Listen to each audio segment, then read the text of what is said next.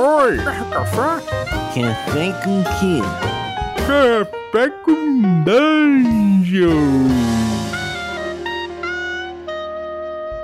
Bom dia, amigos do Regra da Casa. Estamos aqui para mais um Café com Dungeon na sua manhã com muito RPG. Meu nome é Rafael Balbi e hoje eu estou bebendo aqui um, um café da Ovelha Negra delicioso, escuro, escuro. Fiz ele bem escuro, tão escuro quanto Cthulhu Dark, que vai ser o jogo resenhado aqui e apresentado é, pela nossa guardiã Aline Terume, junto com o Jerzy e junto com o João, que trabalharam aí na tradução do jogo. Então, bom, antes de chamar essa galera, eu vou lembrar que você pode se tornar um assinante do Café com Dungeon a partir de cinco reais. Você já recebe aí conteúdo extra. Você também participa de sorteios dos nossos parceiros, ajuda o podcast e ainda participa de uma comunidade que se amarra em trocar ideia sobre RPG. Então cola aí picpay.me barra café com dungeon, torne-se um assinante. Então, HP Love Coffee. Vai lá, Aline. Bom dia, toca aí. Bom, então estamos aqui hoje, né, sem a presença do ilustre Rafael Balbi. Na verdade, a gente fez uma troca, né? O último episódio eu não consegui gravar, então nesse a gente chutou o Balbi, né, da, da gravação. E a gente vai trocar uma ideia sobre Cthulhu Dark, né? A gente conseguiu aqui com alguns contatos de um passado sombrio, que eu prefiro não revelar muita coisa, mas é, eu conheço o João há muito tempo, muitos e muitos anos, e eventualmente eu descobri que ele tinha feito a tradução desse sistema para o português. E aí a gente vai trocar uma ideia sobre isso. E eu tô aqui, né, tomando o meu cafezinho, já meio preocupada porque do lado da xícara o meu dado de insanidade ou dado de insight, ele já está perigosamente alto. E qualquer movimento, eu acho que as coisas vão começar a dar errado.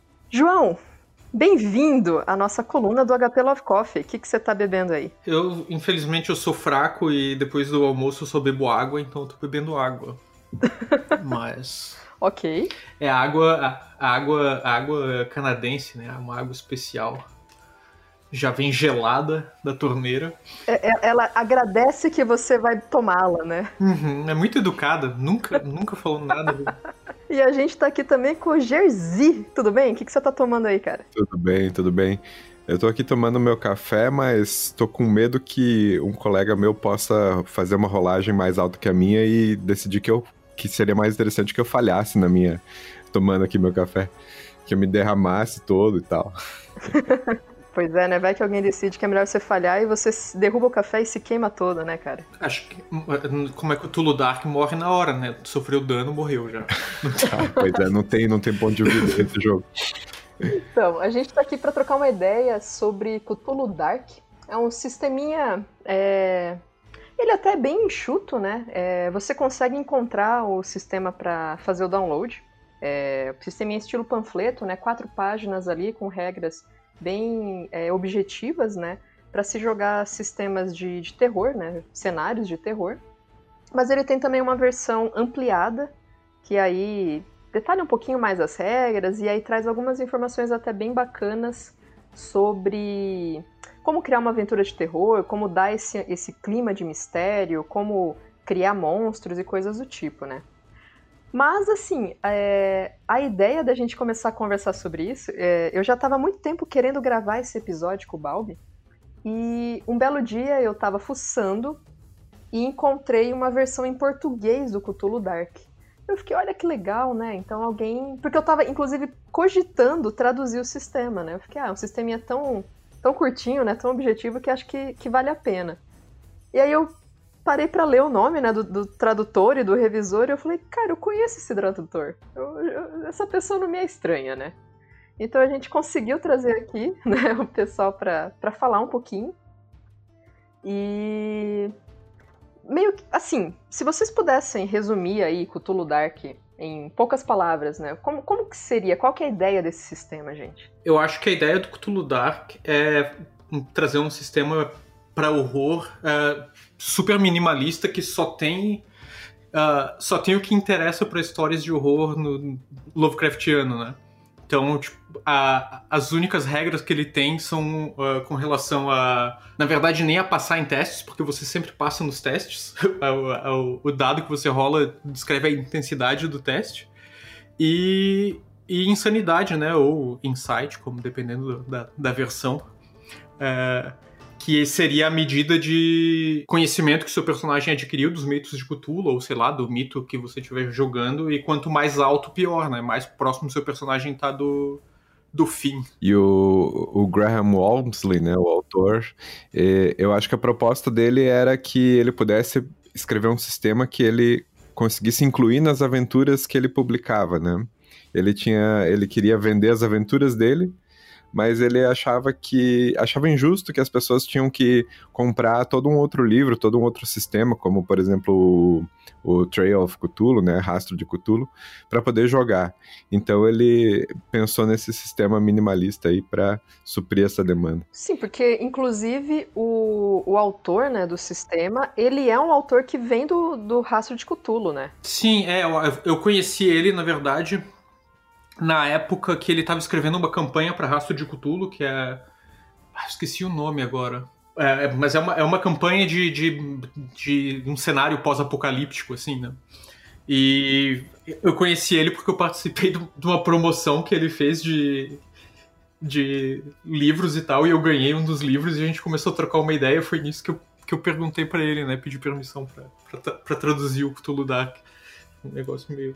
Que eu, eu trabalhava. No... Na verdade, eu e o Jerzy, né, trabalhamos com a Retropunk no, no Rastro de Cthulhu em livros diferentes, né?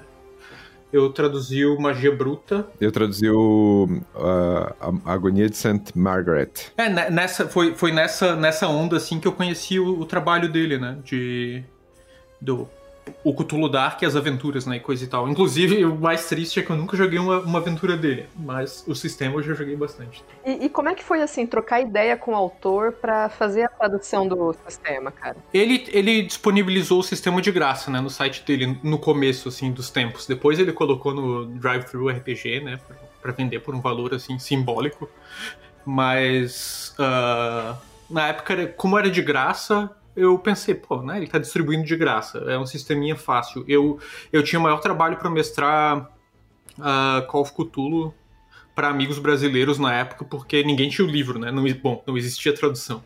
E, e tinha o rastro de Cthulhu, mas uh, tava acabando de entrar, ninguém conhecia, o pessoal ficava meio assim, ah, mas não rola dado para fazer teste. Calma, não é bem assim. Enfim. Aí, eu, como era duas páginas de tradução, levou, sei lá, uma tarde uh, ah, para fazer a tradução inteira. Eu comecei a traduzir e perguntei para ele, tá? Posso traduzir e colocar a tradução? Ele, ah, não, traduz aí, depois me manda o link, eu coloco na minha página e tal.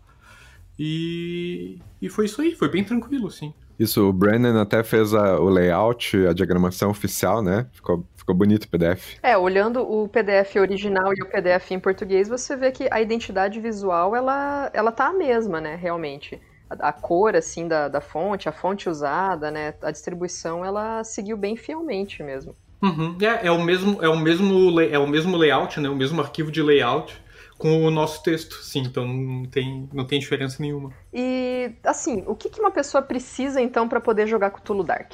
Como que funciona o sistema? Você precisa de dados de seis lados, né? No máximo três por, por jogador. É ideal ter um dado separado para ser o seu, o seu valor de insight ou o seu valor de, de, de insanidade, né? Uh, e basicamente a sua ficha de personagem é o nome do personagem e a profissão e acabou. Então pode ser um pedaço de papel, não precisa nem ter papel, pode ser de cabeça.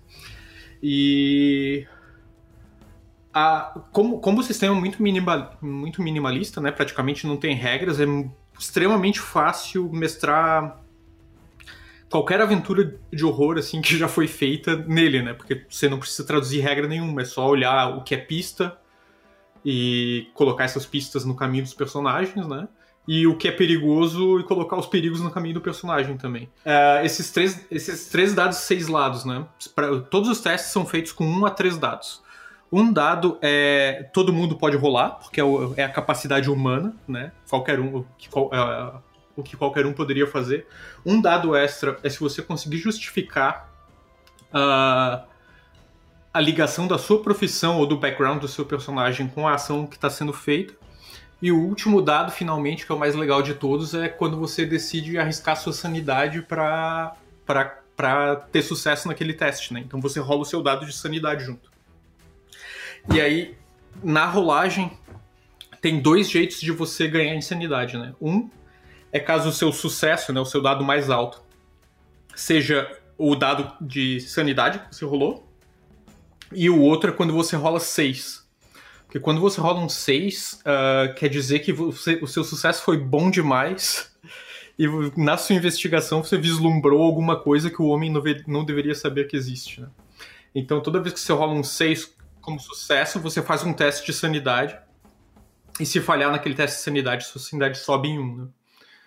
Então, tipo, qualquer, qualquer oportunidade de conseguir uma pista é uma oportunidade de, de ganhar de ficar de ganhar conhecimentos do, dos mitos, né, e ficar mais mais insano.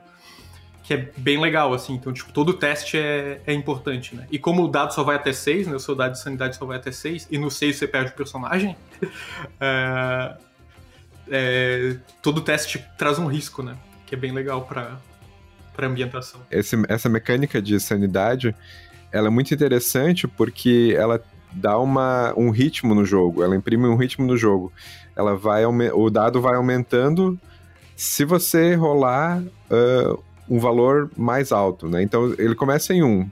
É, qualquer resultado que você tirar, exceto um, vai aumentar o valor de insanidade né? no teste de insanidade. Então, e dois vai diminuir um pouco a chance de você aumentar a insanidade, mas ainda tem uma margem grande. E, e assim vai. Ele, ele é, a mecânica é pensada para justamente o, os testes terem um. ditarem o um andamento né, do, do jogo aí. Isso, eu acho bem bacana nesse sistema.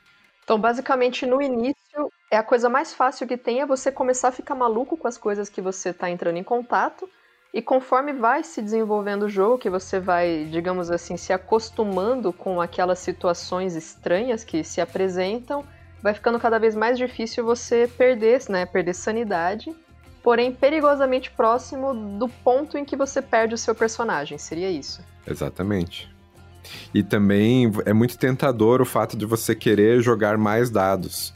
E quanto mais dados você joga, mais também maior também o risco de você obter um 6 e, portanto, colocar em xeque a sua sanidade. Apesar disso, eu acho que essa questão de rolar o dado alto e arriscar a sanidade é muito legal porque eu acho que traz uma coisa que, outro, que eu não vi em outros sistemas, pelo menos, para jogar aventuras né, Lovecraftianas. Porque no, nas aventuras de Lovecraft sempre tem isso, né? De.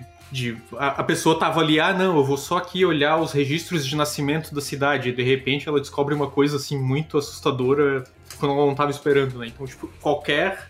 Qualquer fonte de informação pode ter alguma coisa assim sinistra, né, por trás. Ou o seu personagem é, liga os pontos de uma maneira muito eficaz, assim, e acaba descobrindo coisas que não deveria. Tá, mas assim, você comentou, né, João, que basicamente você não falha nos testes, né?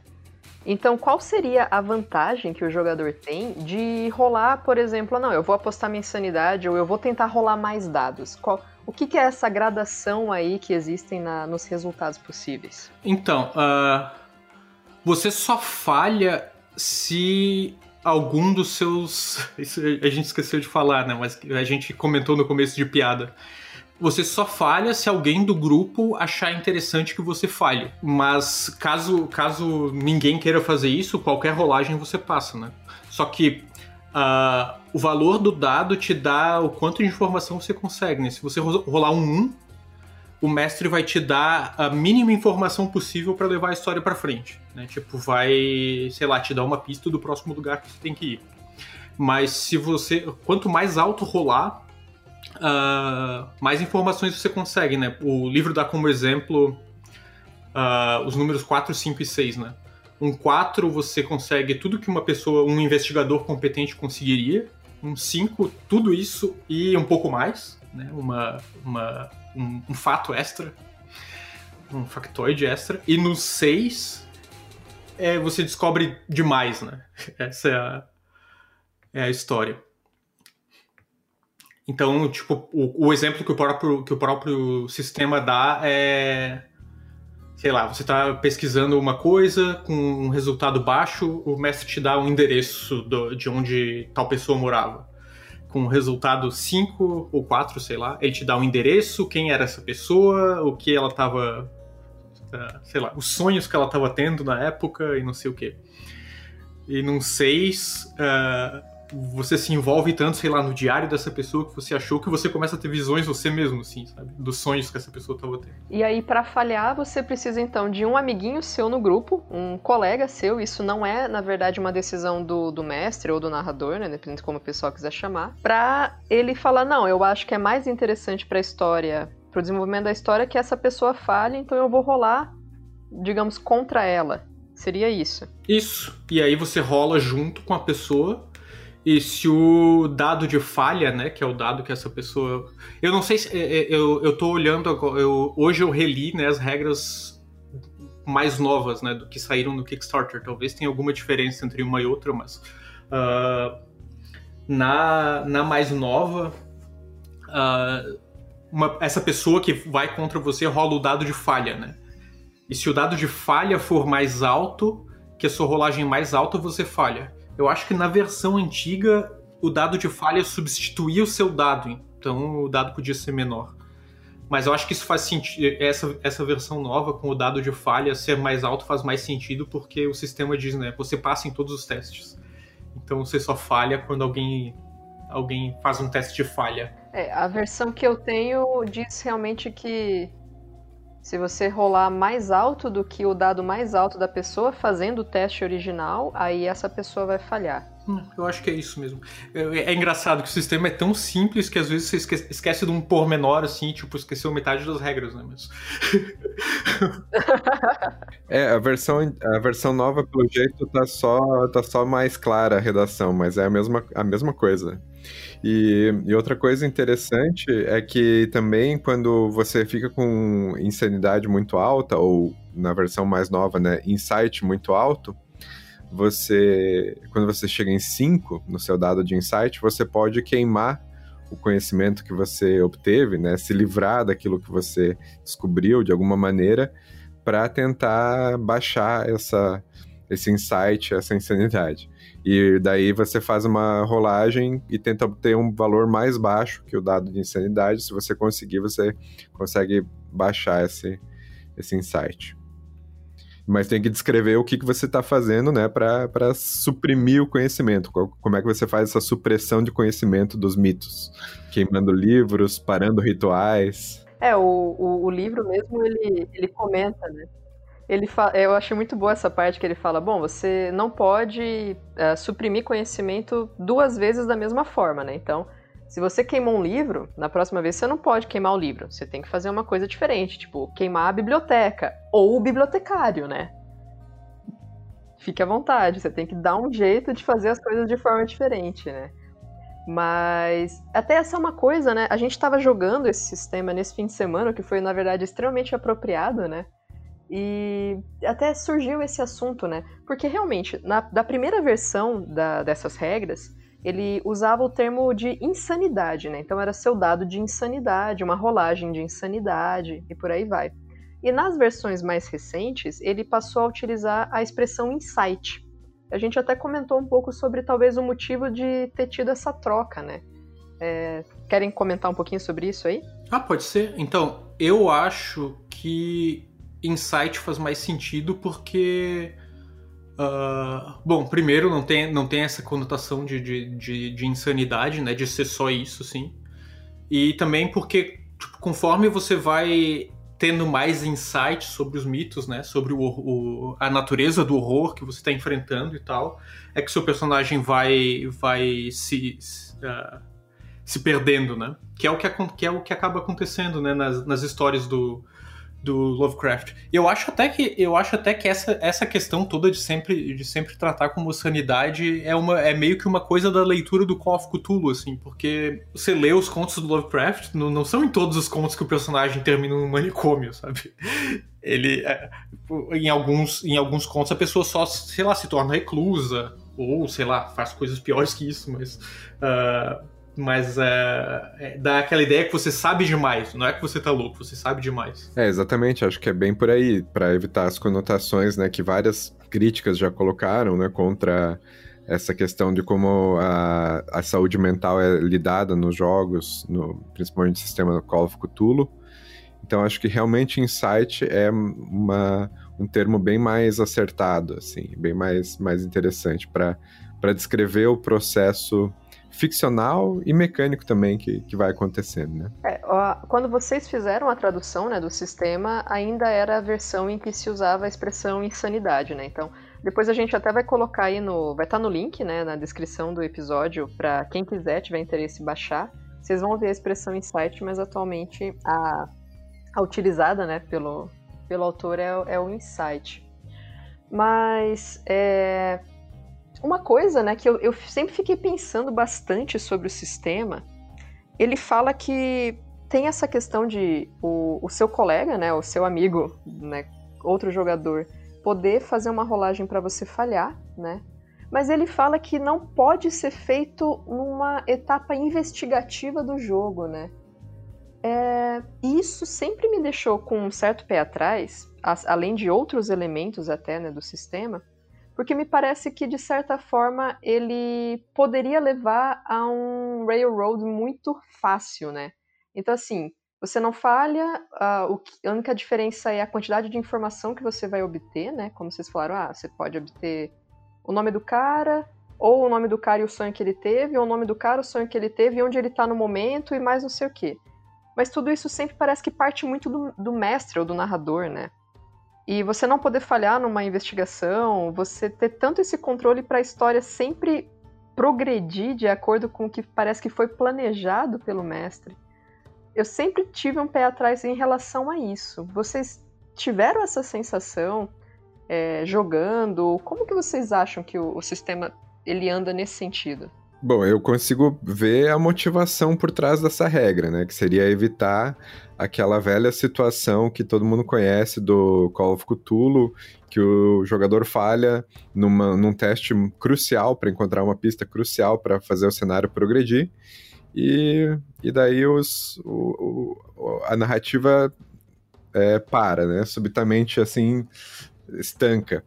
E então, provavelmente essa é a motivação, vamos dizer, do ponto de vista de game design para a regra, mas eu concordo que pode levar a um certo metagaming, assim, né? Um, um railroading e um metagaming, tipo, não, tipo, o mestre fala então, não, esse aqui você não pode não pode falhar, não pode contestar o resultado, o sucesso do coleguinha, porque é crucial para o progresso da investigação. Eu não sei realmente como como administrar isso mesmo. Eu queria ouvir também vocês aí. Então, eu, eu acho que como, como o Graham Walmsley né, trabalhando, escrevendo aventuras para Rastro de Cthulhu, eu acho que tem um histórico né, do Rastro de Cthulhu por trás dessa decisão, né? Que no Gumshoe, né, que é o sistema do Rastro de Cthulhu, que é um sistema para jogos investigativos, também tem essa regra, né? Uh, testes de investigação nunca falham, porque uh, pelo, nunca testes de investigação que vão dar né, pistas cruciais para o segmento da história nunca falham. E você pode, no caso do rastro de Cthulhu, você pode reforçar o teste, né, gastando pontos para conseguir mais informações ou coisa e tal. Mas no, no rastro no rastro de Cthulhu você não testa é, perícias investigativas, mas você testa perícias tipo esquiva, armas de fogo, ou sei lá. É, as perícias gerais, né? Atletismo, atirar, umas coisas assim, né? E eu acho que é, essa é a mesma ideia do, do, do Cthulhu Dark, assim. Então, tipo, o que seria uma perícia geral no rastro de Cthulhu, no Cthulhu Dark é um teste que seu amiguinho pode dizer, ah, eu quero que você falhe. Tipo, sei lá, o cultista te deu um tiro e você quer se esquivar do tiro, não se esquivou, levou um tiro pronto, né? Sei lá. Porque o teu, porque o teu amiguinho. Ou como, ou como foi na aventura de sábado, né? Que eu fui. Eu fui abrir um. Um saco com um conteúdo suspeito dentro e acabei falhando e meu personagem se intoxicou e levou a uma situação vergonhosa que eu não vou descrever. Teria que ter uma visão. Vamos, vamos dizer que foi uma situação escatológica. É, exatamente. Poderia nada daquilo ter acontecido? Poderia, mas eu acho que isso tiraria um pouco da. Da, da tensão, né, da, daquela parte da história, porque era uma parte que a gente estava tentando forçar para descobrir mais coisas e não sei o quê, e aquilo não era uma pista necessária para a aventura seguir, mas era uma coisa que colocaria o meu personagem em risco, então me fizeram falhar, eu falhei e me ferrei. Eu acho que a, que a ideia é mais ou menos essa, porque pelo menos na minha experiência mestrando Call of Cthulhu, né? Você falou aí de ah, que leva a railroading. No Call of Cthulhu, quando os, os, jogadores falham, o mestre acaba tendo que fazer railroading, dando a pista que os jogadores não conseguiram porque falharam no teste, sabe? Pra, pra, pra história ir pra frente. Ou fazer um malabarismo gigantesco para fazer a pista aparecer em outro lugar, né? E que aí que tá, né? Eu acho que é uma herança de uma, uma visão de sistemas atuais em que você quer fazer muitas rolagens para tudo, né? E na verdade, quando o sistema do chamado ele, ele surgiu, que foi bem contemporâneo, assim, né? Quase ao mesmo tempo que o D&D clássico. E isso, na verdade, está escrito no livro do, do mestre até hoje, né? Você não precisa rolar para tudo.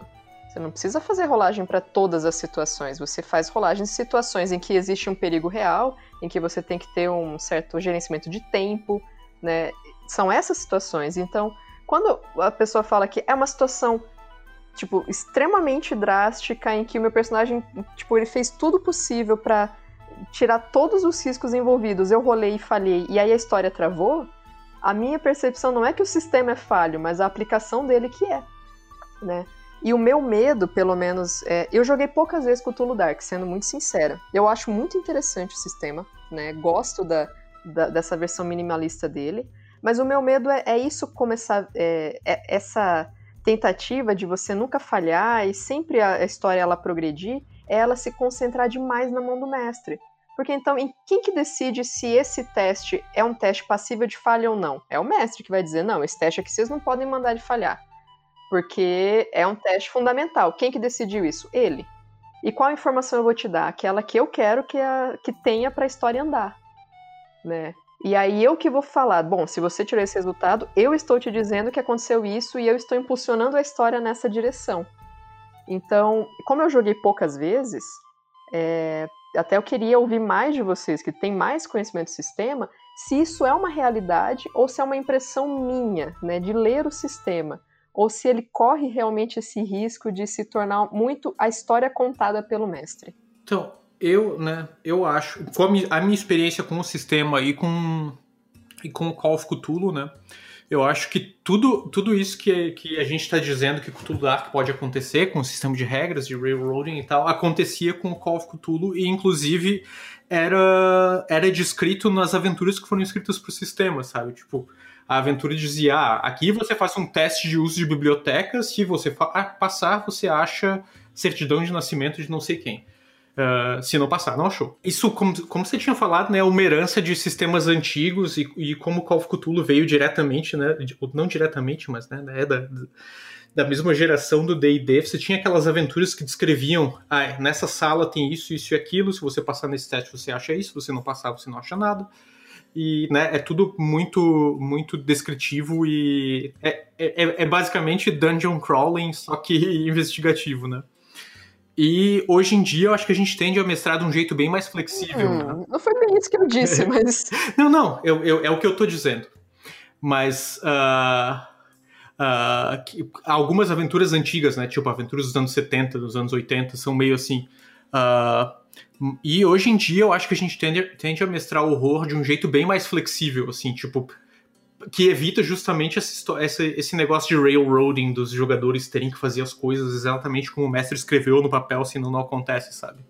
Sei lá, eu quando eu mestro aventuras de horror, por exemplo, às vezes a pessoa diz: "Ah, eu vou, eu vou, sei lá, eu vou investigar o sei lá, na prefeitura se tem um registro de escritura dessa casa, não sei o quê. Eu assim, pô, não pensei nisso.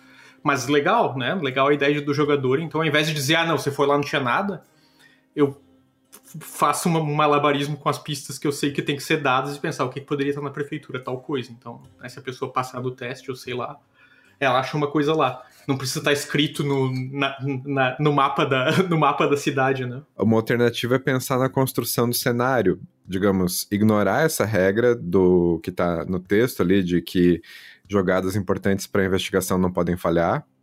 É, liberar que todas as jogadas possam ser contestadas e construir o cenário com pistas redundantes, né? Eu acho que isso é uma boa prática até para além do, do, dessa regra.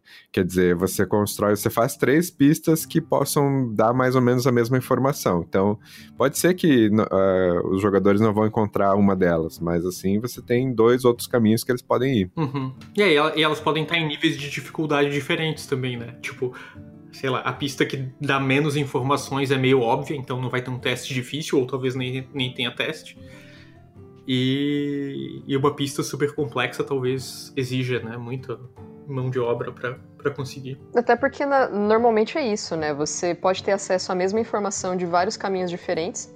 Você pode ter a informação completa e é, precisa, ou ela mais ou menos mais fácil de chegar, mas tem uma fake news ali no meio, né? E você pode inclusive jogar com isso, né, com os seus jogadores de dependendo dos, dos caminhos e dos atalhos escolhidos, a informação nem sempre ela vai ser exatamente aquilo que é o esperado, né? Uhum. É, é, aquela, aquela, aquela pista típica que o jogador encontra num, numa, numa revista de ocultismo e aí ele, eles preparam um amuleto que não vai servir para nada na hora do, do encontro.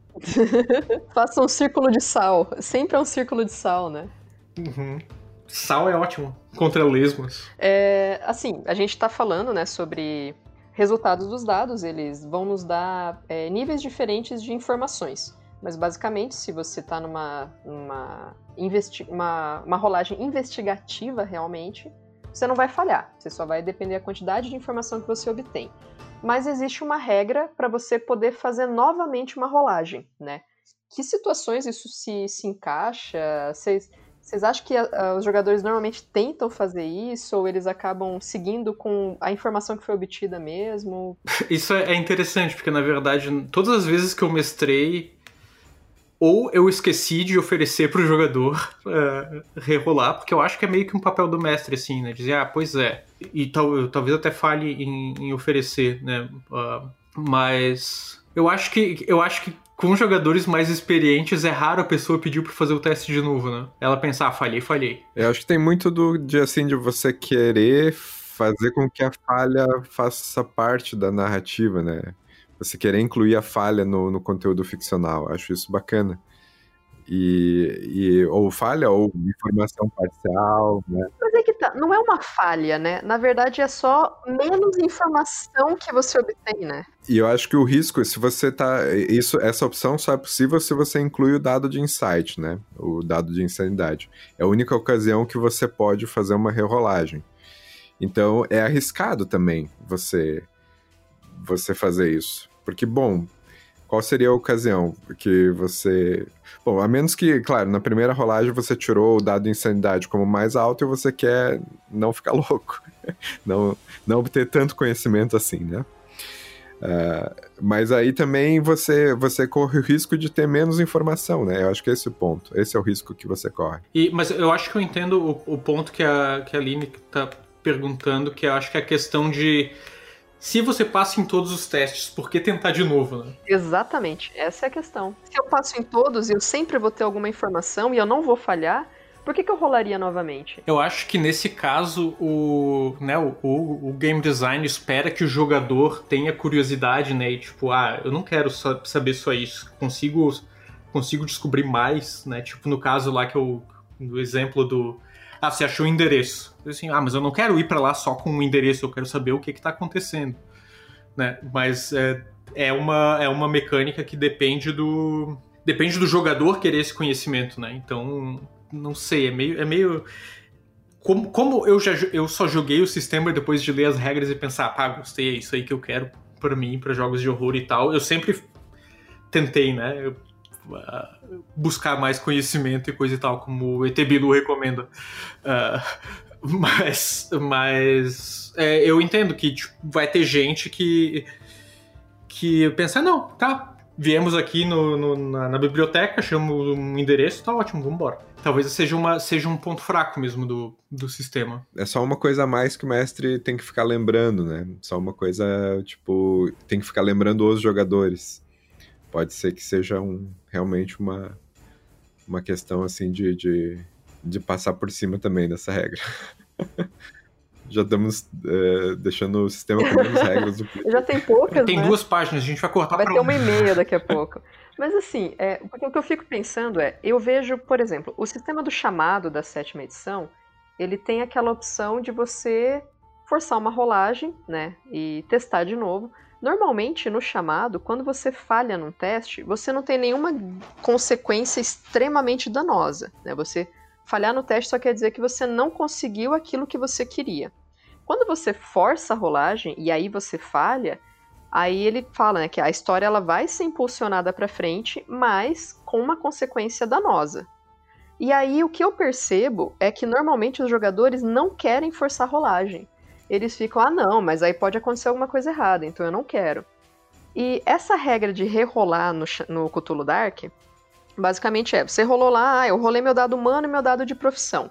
Eu sou um açougueiro, eu sou uma pessoa e existe aqui um osso. Então eu quero descobrir se esse osso é humano ou é de um animal. Aí eu rolei, tirei um e dois. Então foi uma rolagem que é um sucesso, porque é uma investigação, mas não é um sucesso estrondoso, né? Você vai olhar e fala assim: ah, realmente, é um osso meio comprido, parece um osso de uma pessoa. Aí não, peraí, eu quero saber mais. E para eu rolar de novo, eu obrigatoriamente preciso acrescentar o dado de insight, que é o que vai me dar a chance de perder, né? De, de me tornar mais insano, vamos, vamos colocar assim, e chegar mais perto até de um conhecimento mais assustador, que pode me ajudar, mas que vai levar meu personagem mais próximo do fim dele, né? E eu percebo parcialmente, assim, né? Porque, como eu disse, minha experiência jogando não é tão grande. Mas que pa parece que acontece uma coisa parecida, né? Essa ideia de, não, não vou rerolar porque eu não vou apostar meu insight ah, eu vou rolar só com meu dado humano e de profissão porque eu tenho medo de apostar o insight. Mas é um jogo que a ideia é essa, né? A ideia é você ficar louco. Pelo menos eu sempre pensei desse jeito. Mesmo jogando chamado, eu não, eu quero forçar a rolagem, eu quero fazer, porque o fim do meu personagem é esse. Mas a impressão que eu tenho é justamente que existe um, parece que um apego tão grande ao seu personagem que as pessoas não tendem a não apostar o insight. Então eu vejo muito raro rerolagem no Cthulhu Dark. É, eu já eu acho que, que é, é mais uma daquelas coisas que exige um mindset do jogador, né? De, nesse caso, não só o de busca pelo conhecimento, mas como o, o né, o não ter medo do, do, do desconhecido, né? E, e, e se arriscar. Eu, eu, já, eu, já, eu mestrei uma aventura de Cthulhu, que foi a pior aventura da minha vida, que né, era, era uma aventura clássica de casa mal assombrada, e ninguém queria entrar na casa porque era perigoso. Eu falei, parabéns, é uma aventura de Call of Cthulhu. Se vocês não quiserem arriscar os personagens. É, tipo, então, beleza, vocês viram as costas e vão embora tomar chá. É, tá bom, você, o personagem é contador, tá lá fazendo um balanço, não sei o quê. Né? Enfim, eu acho que né, tem que ter essa, essa Proatividade. Essa proatividade, é, é, às vezes até mesmo é aquela, é aquela, coisa, aquela coisa clássica do horror, né? Que você assiste o filme e fica mais que idiota o que ele tá fazendo lá. Se ele não for lá, não tem história. Mas aí, assim, então, puxando, puxando isso aí, é... que tipo de, de mestre e que tipo de jogador vocês acham que se daria bem com o sistema do Cthulhu Dark? Bom, eu acho que é interessante. Uh, bom, toda essa questão que a gente estava comentando, né, de do jogador mais do que querer vencer, né, a partida, ganhar, sobreviver no final, é contar uma história de horror, né, todo mundo junto. Então, tipo, tem que estar tá meio que cagando assim pro personagem viver ou morrer. O interessante é a história acontecer e acontecer coisas grotescas e horríveis e não sei o quê. E eu acho que pelo menos na minha impressão, é que esses sistemas mais minimalistas, assim, sempre tendem a, a atrair mais o pessoal que está interessado em, em, improvisar mais, né? Então, tipo, assim como o sistema tem uma página ou duas, talvez a aventura seja uma página que o mestre anotou uma, uma, uma lista de pistas, quem está por trás de não sei o quê, e vamos embora, assim, sabe? Então, é, eu acho que esses sistemas, é, concordo que esses sistemas minimalistas é, conduzem bem ao improviso, E eu acho que, na verdade, ele é bem flexível, né? Como a gente estava jogando uma aventura que foi feita para para Call of Cthulhu mesmo, e é facilmente adaptável. Então, é, eu, eu só não sei se ele é um bom sistema para ele não é um bom sistema para campanhas, acho, né? Para assim, para histórias mais longas e tal, eu não, não me vejo muito. Ah, eu ia chegar bem nisso. Que bom que você puxou. Por que, que você acha que não? Então, porque eu vejo que precisaria ter mais substância, né? Acho que ou, ou, ou jogadores muito dispostos a fazer desenvolvimento de personagem fora da ficha, né? Desenvolvimento de personagem no plano ficcional. Daí beleza, daí pode fazer lá, pode jogar máscaras de Nyarlathotep com esse sistema. Mas a galera que tá muito acostumada a querer ver os numerozinhos mudando na ficha, daí já não, não rola muito pra uma campanha, né? Você não vai ter muito. A única coisa que vai acontecer vai ser você ficar mais louco. E talvez, e talvez também uh, o ritmo da, da, do insight aí tenha que ser dosado para campanhas mais longas, né? Tem que ser. Não sei o que, que o próprio Graham sugere nesse sentido, mas me parece que o, a queima de arquivo para tentar baixar o insight aconteceria muito mais, com muito mais frequência numa campanha. Eu não sei o que vocês acham aí. Se você tem uma gradação que vai de 1 a 6 né, para o insight, realmente, talvez para uma campanha longa, eles muito rapidamente, em uma, duas sessões, você já esteja muito próximo né, de um nível perigosamente mortal, né? Então essa queima de arquivos se tornaria muito constante, talvez tivesse que trabalhar mesmo em cima disso, né? É, o, eu acho que ele foi. Eu acho. Não sei, a minha leitura sempre foi de que ele foi um sistema feito para one-shots, né? Eu nunca pensei em jogar nada que não fosse um one-shot com esse sistema. Mas uh, no, na versão nova do livro que saiu no Kickstarter, né? Que tem uma sessão enorme de mestre, tem acho que quatro, quatro cenários de campanha. E é, eu, não, eu não tenho o livro, então eu não sei como é que ele. Eu não sei se ele se propõe a, a, a ser um sistema para campanhas, porque eu sei que as regras não mudaram, as regras são as mesmas. Tem um, um capítulo pra, por mestre que talvez tenha detalhes de, né, de como dosar conhecimento e ritmo e não sei o que. Mas se eu fosse jogar campanhas, eu, eu jogaria outro sistema Provavelmente. É, esse, esse livro que saiu né, no, no Kickstarter, ali, acho que tá no Drive Thru RPG também, ele, ele traz muitas dicas muito interessantes de como criar a atmosfera do, do terror, né? Então, é, seis dicas de como criar um ambiente, uma, uma localidade que é, cause esse estranhamento, né? Então, descreva coisas contraditórias, descreva é, sensações, descreva sons. Ele trabalha isso de uma forma muito interessante. Eu acho que não me lembro de ter visto um outro livro de sistema que traga isso tão. É, não, a preocupação da regra de, ah, se isso acontecer, essa arma dá tanto de dano, você rola tal dado. Não é isso que ele está interessado. É realmente como criar esse ambiente. Que a gente às vezes vê realmente é, não tão. de certa forma jogado de lado, né? Então, ah, essa criatura vai dar um D10 de, de uma rolagem de sanidade de um D10. Mas como é que eu descrevo, né, isso pro, pro jogador? Como fazer com que o jogador não só role o dado e ó, eu tirei um 8, mas como que isso se traduz realmente num sentimento, né? Então isso eu acho que é uma grande vantagem do, do Cthulhu Dark, que não vem na versão, né, grátis ali das regras. Mas ele realmente trabalha isso muito bem mas eu tenho a mesma sensação de que, apesar de tudo isso, ele não me parece ser um sistema que levaria uma campanha de meses ou anos à frente, sabe? É, talvez por ele ser tão minimalista e nos trazer tanto essa mortalidade, né? Que até uma coisa que a gente não comentou muito, mas não tem pontos de vida, você não pode combater uma criatura dos mitos, né? Se você tentar combater uma criatura sobrenatural, você morre automático. Não tem nem rolagem, né, querido? Você quer dar um soco no Deep One, você morreu né?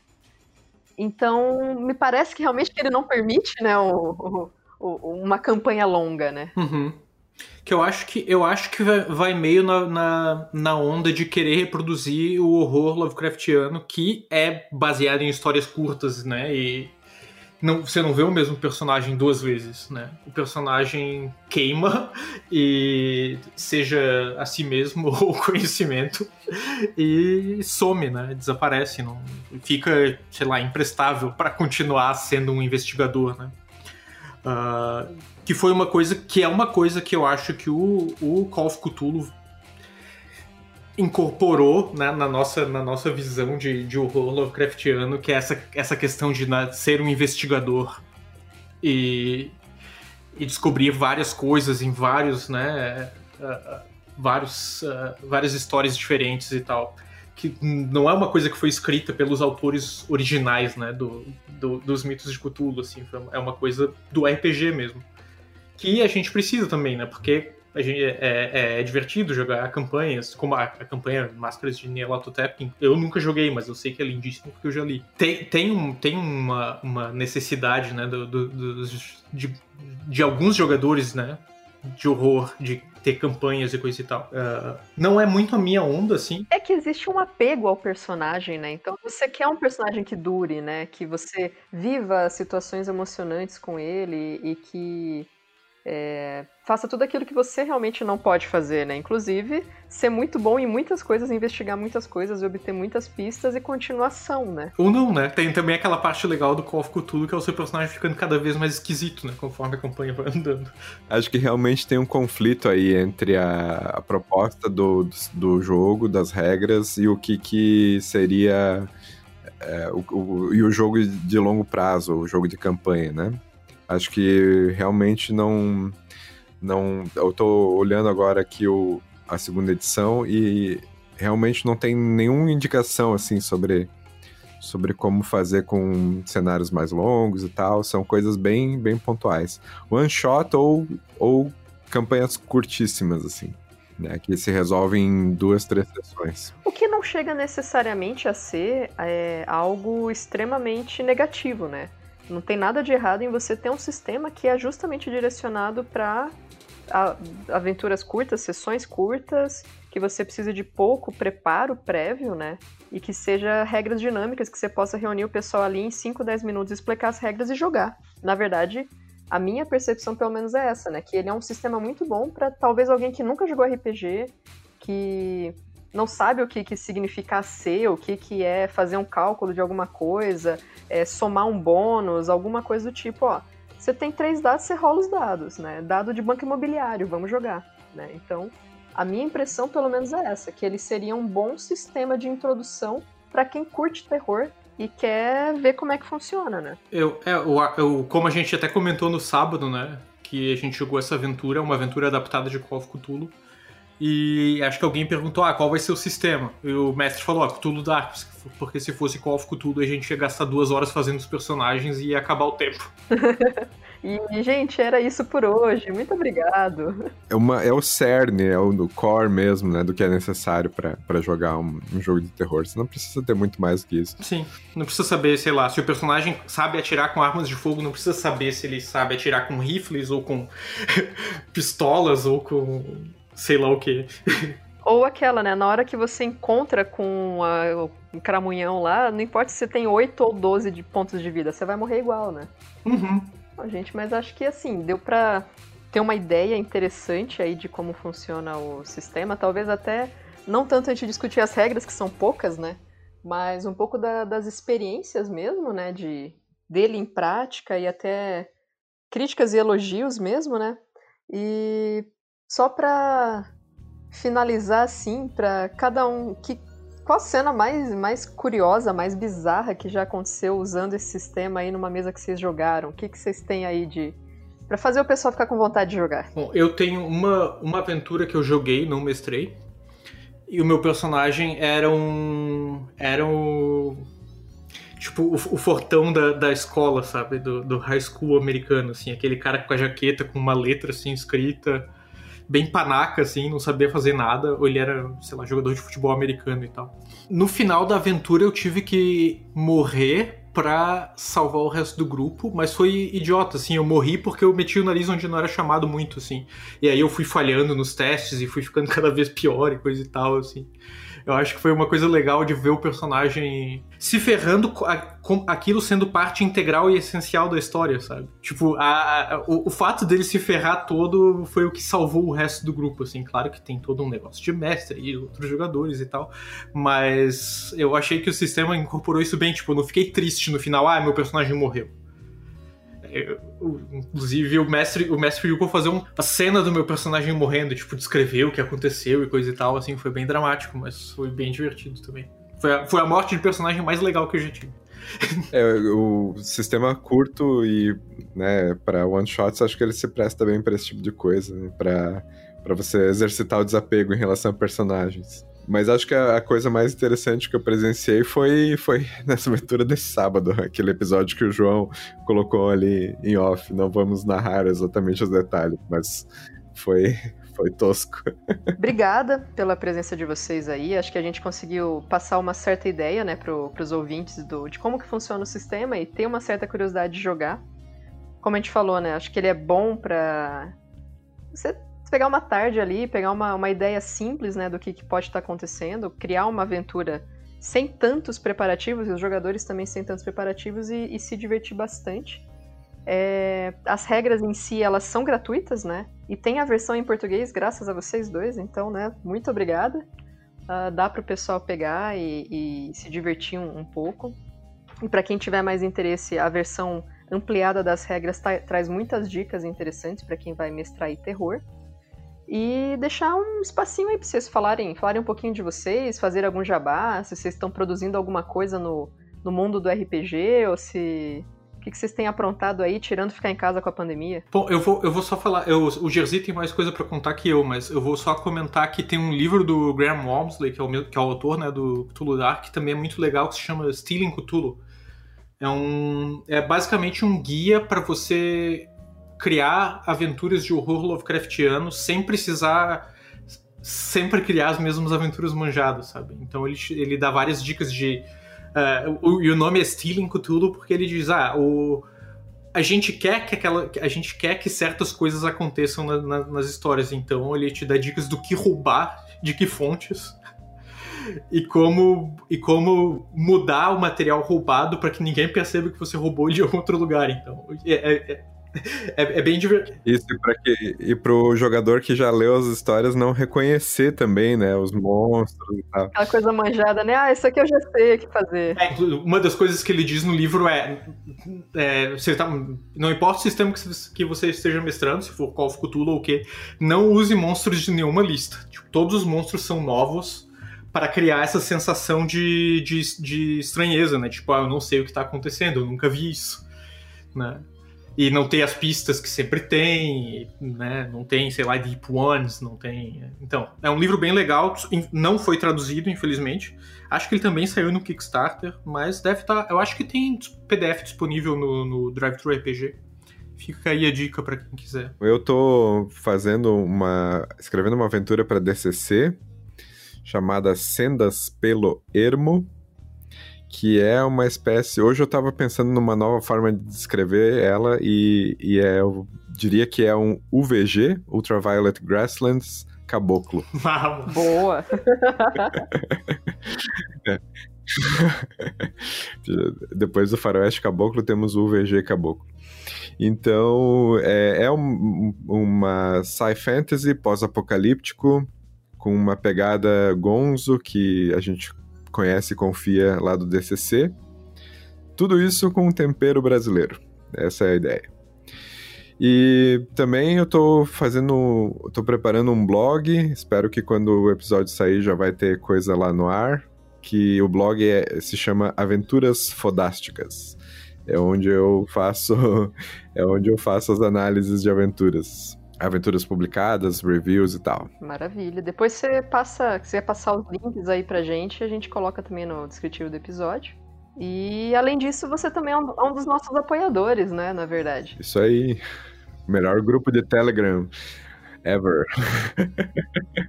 Mas então é isso, gente. Obrigada mesmo pela disponibilidade de, de gravar aí, trocar essa ideia sobre o Cthulhu Dark. E portas abertas, né? Sempre que, quando você terminar também essa aventura de DCC, a gente pode trocar uma ideia, não na coluna do HP Love Coffee, mas com certeza a gente marca aí para falar um pouquinho sobre isso.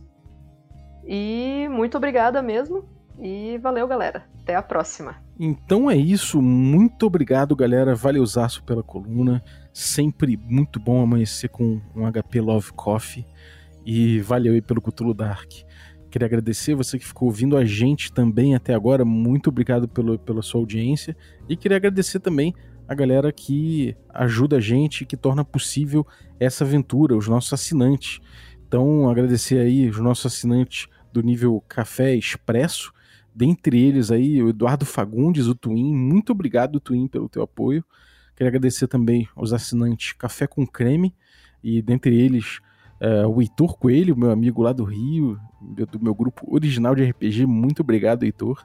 E queria agradecer também aos nossos assinantes Café Gourmet, a galera que compra em massa aí.